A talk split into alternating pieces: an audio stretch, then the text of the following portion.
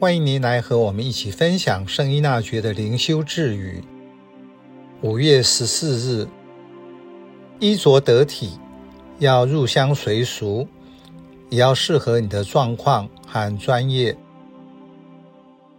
俗话说：“人要衣装，佛要金装。”这句话很值得省思。前面一句是一般人天天要面对的日常事。后面一句，已经得到的佛，还需要这种世俗之物挂在身上吗？答案不用猜，一定是为了这座佛寺香火鼎盛，才需要加上去的。相对应下，您会在意自己的穿着吗？或是可以随性，不在乎他人的看法？会衣是修会团体的服装，也是身份的象征和记号，让人知道他所属的修会团体。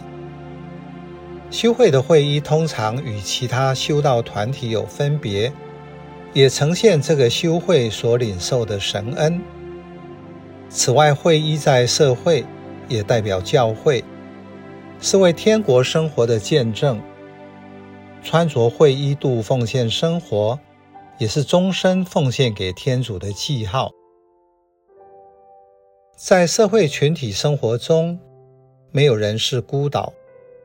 你不必包装自己，但是也不能不顾及他人的感受。在各种不同的场合中，彼此有约定习俗的穿着。因此，圣依纳爵提醒会士们。就是因为修会没有会服，所以在被派往世界各地时，在穿着上要得体，入乡随俗，而且要适合所在之处的状况，按个人的职分。一五八二年，利玛窦神父抵达澳门后，他脱下当时传教士习惯穿着的黑袍，换上汉服。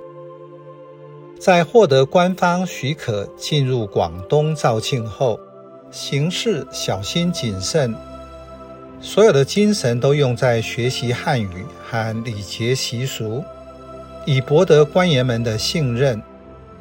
为了方便解释身份，以当时人能懂的说法，称自己是远道而来的僧人，穿上佛教僧侣的服饰。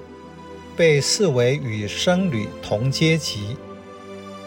后来对中国文化有更深的理解后，利玛窦认为神父们应该改穿儒生衣服，好能被知识分子当作同禅，因此才能交往相处，建立关系。利玛窦被当时的士大夫尊称为泰西儒士，穿着得体。为他打开了中华福船的大门。